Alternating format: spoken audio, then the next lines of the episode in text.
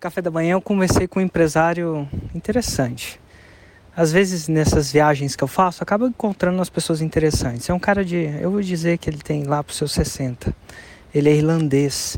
E ele vendeu uma empresa super, assim, acho que há 10 ou 15 anos atrás, acho que há 15 anos atrás, ele fez um exit, vendeu uma empresa muito grande lá na Irlanda. Se não me engano, vendeu no London Stock Exchange. E depois de vender essa empresa, ele começou a viajar o mundo. Uma das coisas que ele faz é vir para o Brasil. Ele pratica o mesmo esporte que eu pratico e tal aqui. E a gente estava conversando sobre empresa, crescimento. É sempre um bom papo, assim. Às vezes encontramos no café da manhã. E ele falava de desafios de crescimento, isso e aquilo, contando algumas histórias. Eu perguntei, cara, como é que vende uma empresa? Como é que, como é que foi? O que, que fez você vender? Ou, e aí, enfim, contando várias coisas. E ele me falou uma parada e a gente começou, dali a gente começou a falar de liderança, né? Porque o cara construiu uma empresa com N mais funcionários do que eu tenho. Comecei a aprender muito.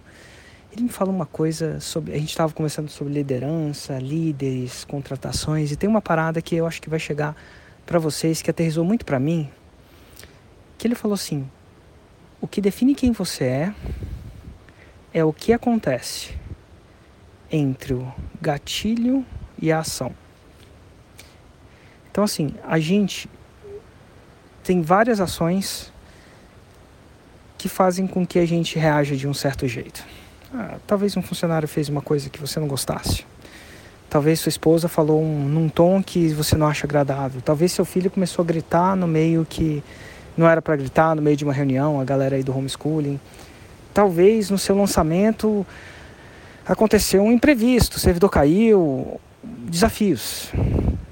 E ele falou assim: que define quem você é não é o que você faz. É quem você é entre esse estímulo, vou chamar de gatilho não, esse estímulo, e a sua reação. A maioria das pessoas vão reagir de forma automática. Alguém gritou com você no trânsito, você grita de volta. Uma situação no seu lançamento deu errado, ou um imprevisto aconteceu, você fica extremamente chateado, bravo, enfurecido ou depressivo para de fazer as coisas. Isso é o você automático. E você não precisa estudar para fazer não. Isso naturalmente vai acontecer. Sua esposa falou, seu marido fala de uma maneira imprópria no momento, você sabe se lá Deus por quê.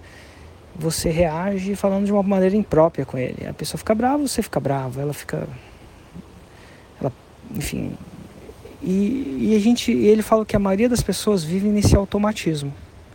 Só que o ser humano ele tem a chance de mudar essa reação. Então, uma vez que o estímulo acontece, seja por causa de uma equipe, seja por causa de um lançamento, seja por causa. Nossa, ele fala, seja por causa que você está vendo um vídeo, aquilo não está entrando na sua cabeça. O que define uma pessoa como ele, o que definiu ele, não foi que ele deixou de ter estímulos. Foi que ele reagia de uma forma diferente que ele, enfim, quando isso acontecia, seja com a esposa, com o funcionário, filho, ao invés dele reagir de forma automática, ele, ele tinha uma escolha de reagir de uma forma produtiva. Se alguém grita e você grita com a pessoa, será que é o melhor jeito de resolver a discussão? Ou você está classicamente apagando fogo com gasolina? Porque se você responde de uma maneira imprópria com a pessoa, ela vai receber um estímulo e vai tender a responder automaticamente, mais impropriamente. Você mais automaticamente fica aquela queda de braço, aquela briga. E uma briga que começou pequena, um estímulo que começou pequeno, fica pior. Você bota gasolina no fogo. Acontece também, o seu lançamento, o seu primeiro vídeo, você não entendeu aquela parada e você fica simplesmente frustrado. O automático é ficar frustrado. Ah, não sei se isso aconteceu para mim, isso deve só acontecer com essas pessoas que o Érico faz é, eu, eu devo ser diferente, eu devo ser disso, e aí você reage de forma automática, igual a máquina mesmo. Estimula, reage. Só que as grandes pessoas não são vítimas do estímulo. Elas são responsáveis por aquilo que elas fazem apesar do estímulo. Tem muita gente que chega para outra pessoa assim: Você me fez bravo. Ele falou isso, né? Ele deu um exemplo. Você me deixa bravo. Você me deixa bravo. Não. Quem se deixa bravo é você mesmo. Quem se deixa desse, ninguém causou a sua depressão, o seu entristecimento, o seu, a sua chateação. Quem causou? Quem causa isso é você. Porque no momento que você fala que você se deixa bravo, você declara, se declara como uma máquina ou como uma vítima do estímulo.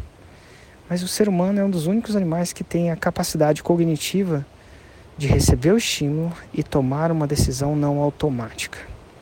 Se você quiser ser bravo, seja bravo por escolha, mas não seja bravo por reação. Seja bravo porque você acha que aquilo vai ajudar. E ó, na minha experiência, em 99,99999% das vezes, isso é apagar fogo com gasolina. Não é apagar fogo com água. Geralmente, num ponto de vista mais calmo, mais respeitoso, você tem uma chance maior de resolver um problema de forma mais produtiva. Muita gente reage com. Muita gente se defende ficando bravo. Isso é, ele defende se atacando. Muita gente defende-se se saindo da situação, sendo apático, né? se demitindo da situação. Também realmente não resolve um problema. E algumas pessoas sentam, respiram, e essa palavra respirar talvez seja o, o ato mais fisiológico que pode fazer respirar. Muitas vezes até você perceber que quem está no comando não é a máquina e sim você, né? não é aquela coisa que reage sim você, e pensar qual que é a situação mais produtiva disso. Qual é a situação mais produtiva? Qual a conversa que eu tenho que ter que tem maior chance de produzir e não simplesmente desabafar? Não estou falando que você não deve desabafar, não. Às vezes desabafar é, é, é produtivo, desde que seja feito com um certo nível de respeito. Né? Se você perde o respeito, a pessoa perde o respeito, aí vira uma loucura. Mas geralmente você vai ter duas escolhas na vida: a escolha de ser vítima do estímulo que você vai receber ou, e vai começar a terceirizar a culpa.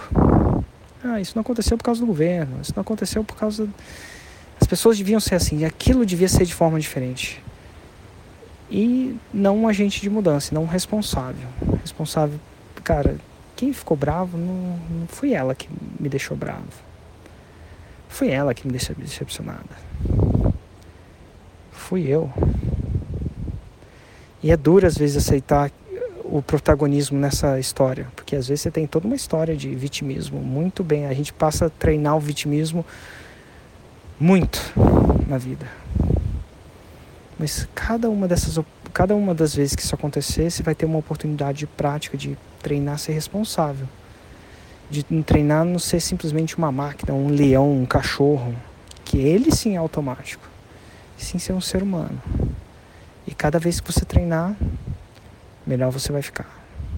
E cada vez que melhor você ficar, mais produção você vai ter. Ao invés de começar a apagar fogo com gasolina, você vai apagar fogo com água. E é bem mais produtivo isso. Principalmente no médio e longo prazo. Simples, né? Tá aí uma dica sábia de um cara que viveu o que o sucesso podia dar e teve a vida que muita gente teve, não tem nada a ver com 6 e 7, nunca fez um 6 e 7. Mas o sucesso deixa pistas. Essa é uma delas.